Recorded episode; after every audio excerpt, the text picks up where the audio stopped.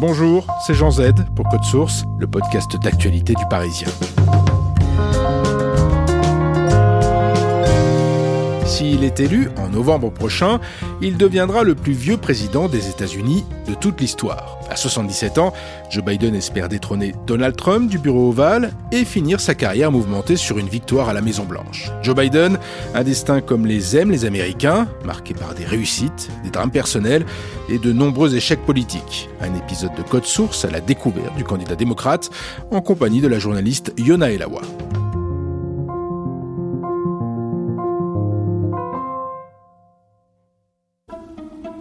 Yona Elawa, vous êtes la correspondante à Washington du Parisien. En 1962, Joe Biden a 19 ans. Et cet été-là, il travaille à la piscine de sa ville, Wilmington, dans l'état de Delaware, sur la côte est des États-Unis, pour se faire de l'argent de poche, mais aussi pour fréquenter la communauté noire. Oui, c'est ce qu'il raconte dans son autobiographie. C'est l'un des rares maîtres nageurs blancs de cette petite piscine, et il choisit d'y travailler pour mieux comprendre les problèmes de ségrégation aux États-Unis. Vous l'avez dit, on est en 1962, donc en plein mouvement des droits civiques, et avant la loi de 64 qui abolit la ségrégation. Et donc Joe Biden a expliqué que certes, à l'époque, il voyait Martin Luther King à la télé, mais que personnellement, il ne connaissait en fait aucun Afro-Américain. Dans son autobiographie, il parle de cet été-là à la piscine et il dit, je cite, La plupart des personnes dont j'ai fait la connaissance n'avaient littéralement parlé à aucun blanc. J'ai beaucoup appris. Et 55 ans plus tard, en, juin 2017, cette même piscine est rebaptisée à son nom et il est présent à la cérémonie. Il y a maintenant une photo assez célèbre de ce jour-là. On voit Joe Biden assis sur sa chaise de maître nageur.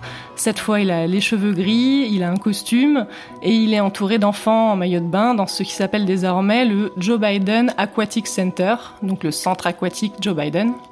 Pendant la cérémonie, il a expliqué qu'il devait beaucoup à ce quartier, il a évoqué quelques anecdotes de cet été-là. Il parle notamment du moment où un, de ses collègues, donc un collègue noir, lui demande s'il n'a pas un bidon d'essence à lui dépanner. Joe Biden est surpris, il lui demande mais, mais, mais pourquoi faire?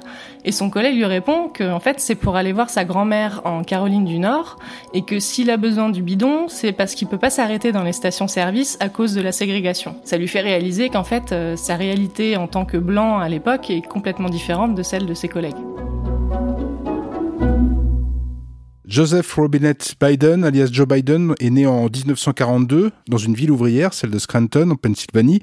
Et son premier combat, enfant, c'est le bégaiement. Il a du mal à s'exprimer, ça lui vaut beaucoup de moqueries à l'école, c'est quelque chose dont il souffre beaucoup, mais il va apprendre à maîtriser ce bégaiement en récitant de longs poèmes face à son miroir. Et d'ailleurs aujourd'hui encore, Joe Biden a parfois tendance à buter sur les mots, et pour certains, ça pourrait venir des restes de ce bégaiement. Quand il est petit, Joe Biden entend souvent euh, son père, vendeur de, de voitures d'occasion, lui répéter une sentence. Quelle est cette sentence? Oui, son père, il lui dit Fiston, on ne mesure pas un homme au nombre de fois où il est mis à terre, mais à sa rapidité à se relever.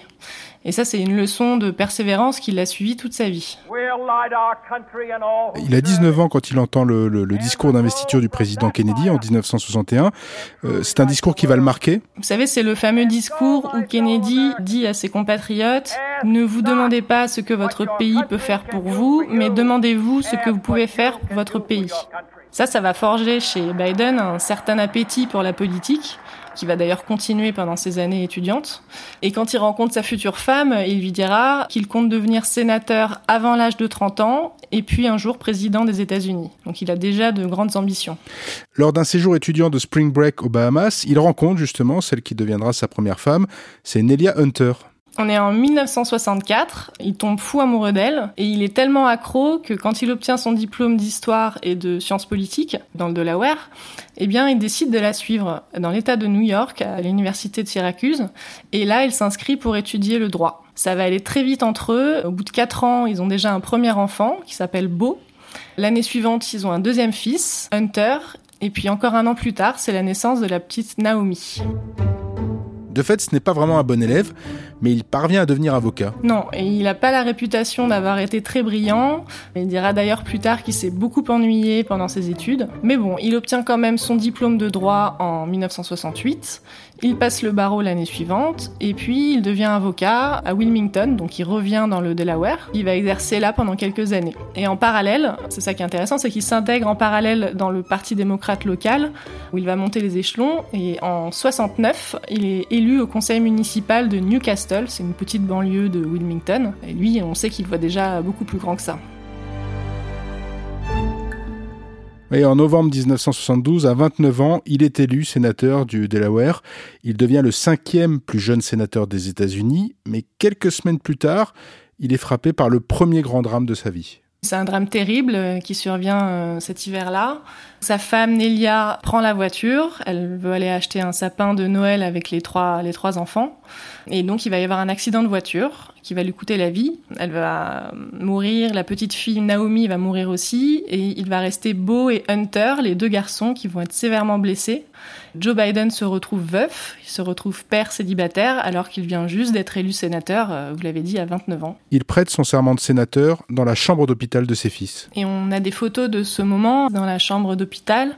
Il prête serment, il devient sénateur et il décide à partir de ce moment de faire la navette tous les jours entre Washington et Wilmington, là où il habite. Donc de prendre le train tous les jours pour revenir de s'occuper de ses enfants le soir. Et il restera d'ailleurs fidèle longtemps à cet état du Delaware. Oui, c'est un fidèle puisqu'il est resté euh, sénateur, euh, il a été réélu cinq fois et c'est le sénateur qui a connu la plus longue carrière au Sénat dans le Delaware. En 1977, il se remarie. Oui, en fait, c'est son frère qui lui fait rencontrer euh, une femme qui s'appelle Jill Tracy Jacobs.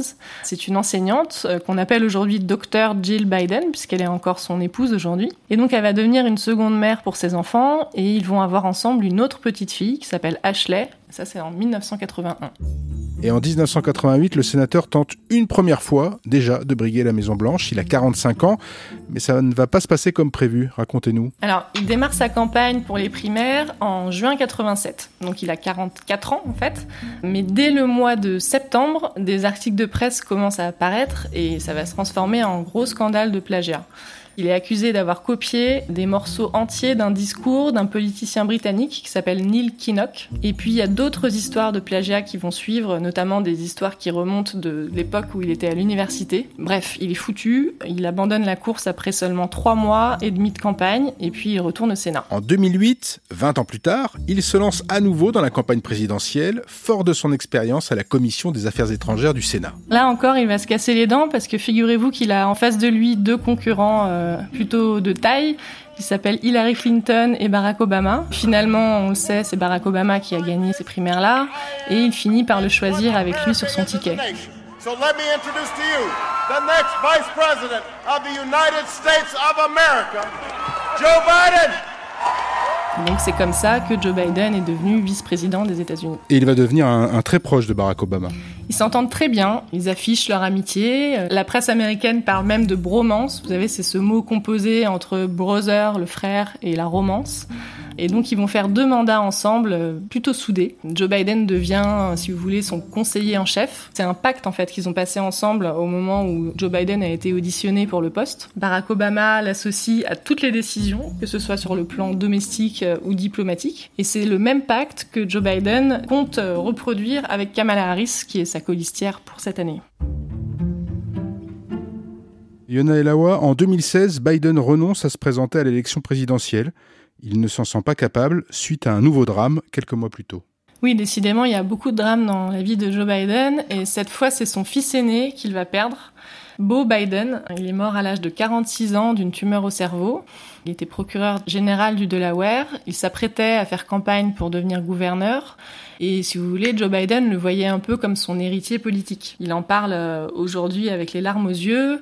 Il dit que Beau, son fils, c'était son âme. Et donc, à ce moment-là, on est donc en 2016, il s'agit de décider qui va succéder à Barack Obama.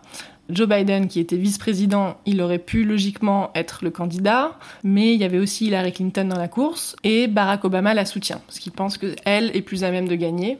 Comme la mort de son fils arrive, euh, tout ça va le pousser à abandonner. Il abandonne, en tout cas, il range pour un moment ses ambitions euh, au placard pour la Maison Blanche, Mais euh, il y a une certaine amertume qui va rester, puisque quand Hillary Clinton a perdu en 2016, il a dit à son entourage qu'il était sûr que s'il s'était présenté, il aurait gagné.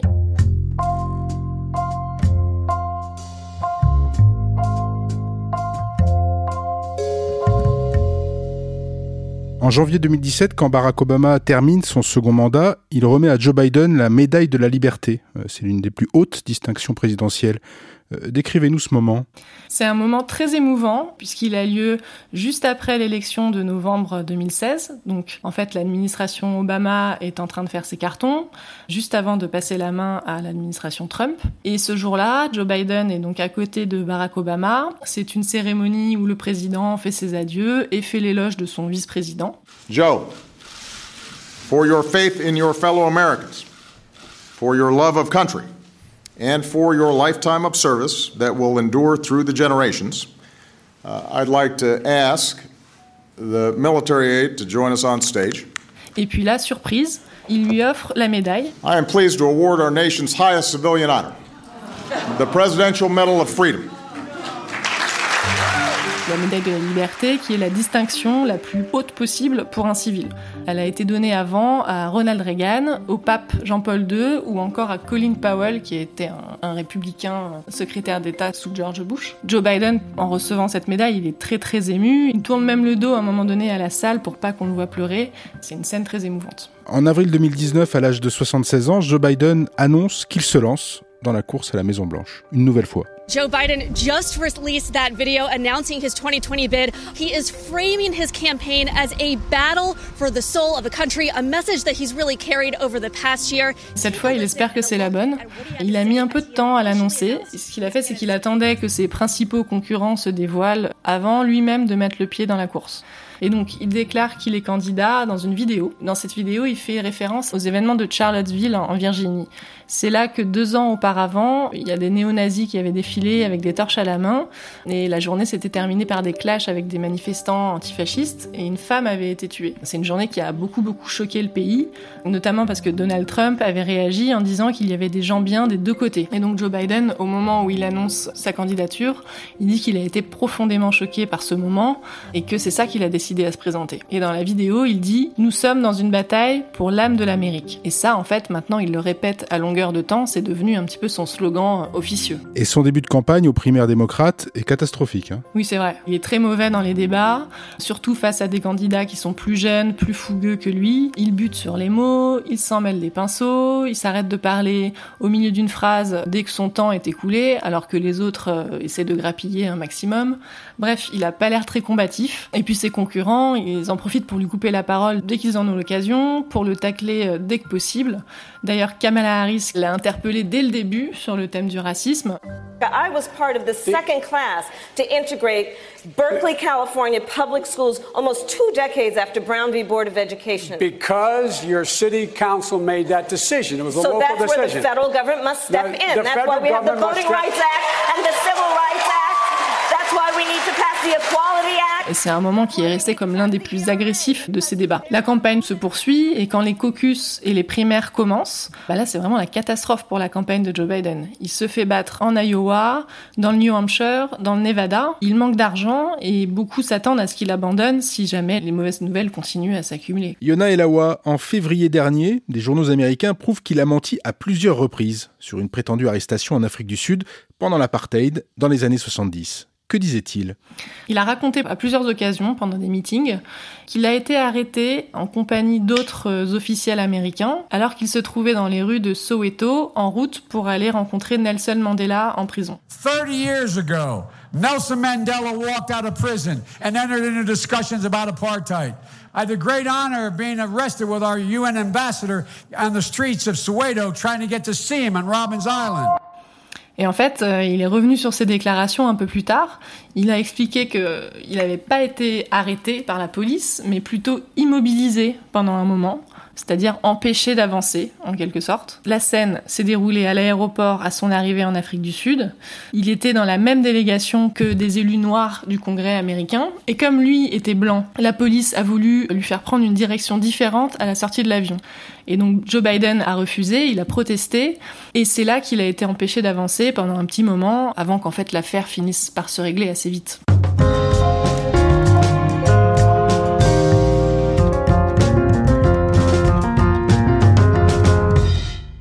C'est bourde à Joe Biden, c'est sa marque de fabrique J'irai pas jusque-là, mais disons que c'est vrai que ça fait partie de sa personnalité.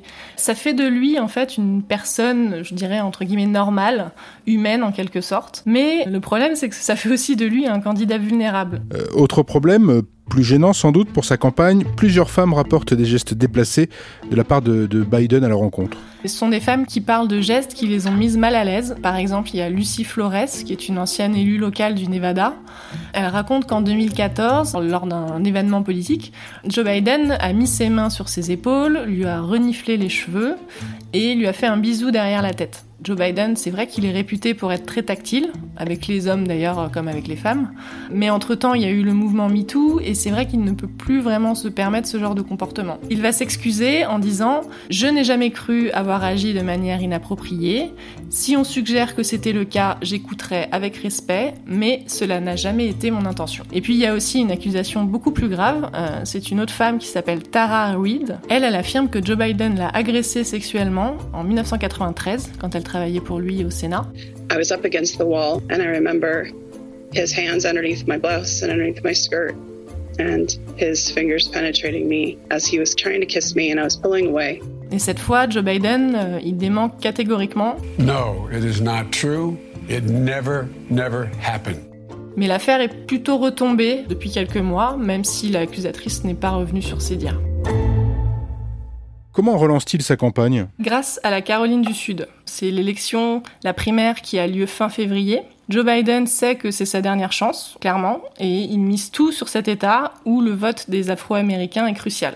Finalement, il va remporter son pari puisqu'il remporte l'élection haut la main et ses concurrents vont lui céder la place. Et donc il devient le candidat du camp modéré face à Bernie Sanders, qui espère encore à ce moment-là euh, peut-être l'emporter. La pandémie de coronavirus va tout chambouler. Et oui, en fait, rien ne va se passer comme prévu. Euh, dès le mois de mars, la panique s'installe. Les candidats vont annuler leur meeting de campagne. Ils vont faire euh, leur discours par visioconférence. Pour Bernie Sanders, d'ailleurs, parce que lui, c'est un candidat qui a l'habitude, vous savez, de, de, rassembler des foules plutôt jeunes, plutôt enthousiastes. Donc pour lui, c'est une catastrophe.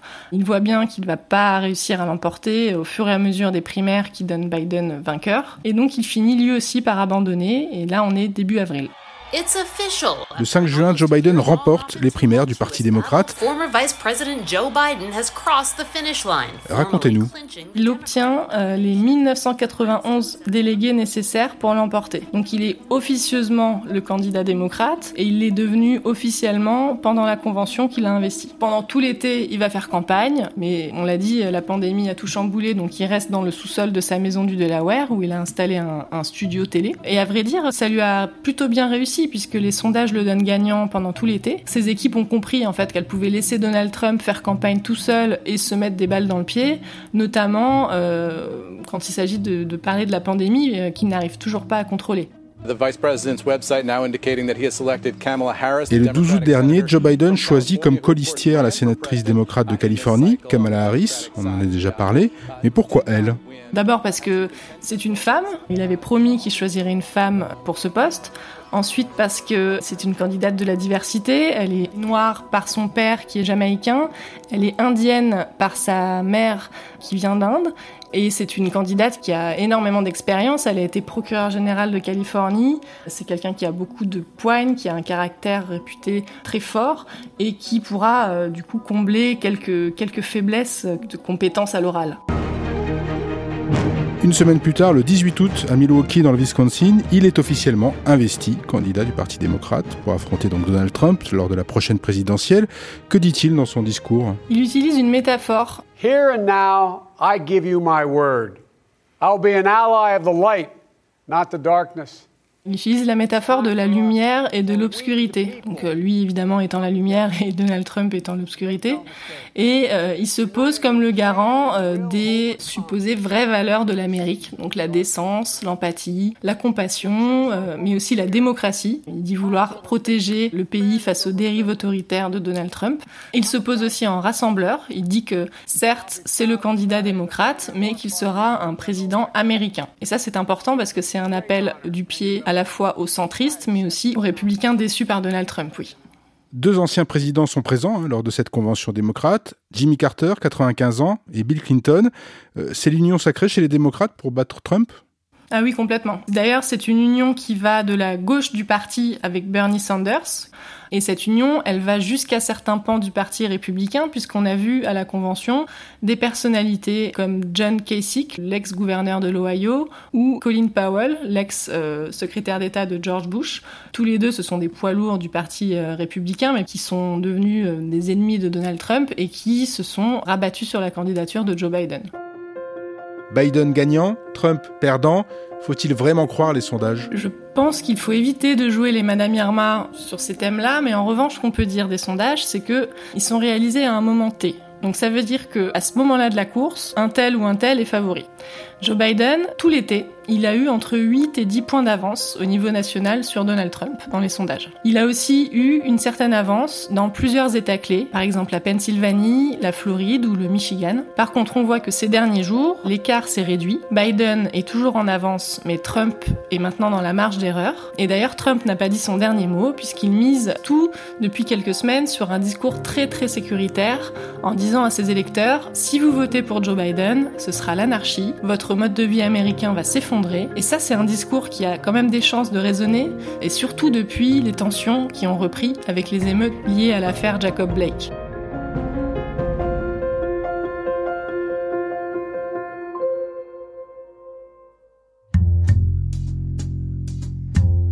Merci à Yona Elawa. Code Source est le podcast d'actualité du Parisien, disponible chaque soir, du lundi au vendredi. Cet épisode a été conçu et préparé par Jules Lavie et Thibault Lambert. Réalisation Julien Moncouquiole. Si vous aimez Code Source, faites-le savoir, abonnez-vous et n'hésitez pas à nous laisser un commentaire sur votre application de podcast préférée comme Apple Podcast ou Podcast Addict. Vous pouvez aussi nous faire des retours directement à l'adresse codesource at leparisien.fr.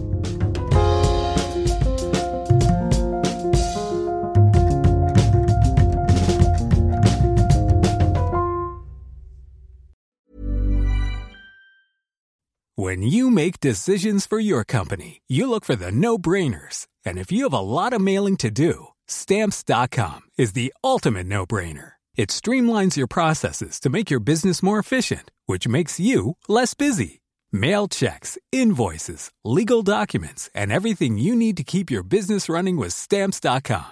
Seamlessly connect with every major marketplace and shopping cart Schedule package pickups and see your cheapest and fastest shipping options from different carriers with rates up to 89% off USPS and UPS rates. And with the stamps.com mobile app, you can take care of mailing and shipping wherever you are. Make the same no-brainer decision as over 1 million other businesses with stamps.com. Sign up with code program for a 4-week trial plus free postage and a free digital scale. No long-term commitments or contracts. That's stamps.com. Code program.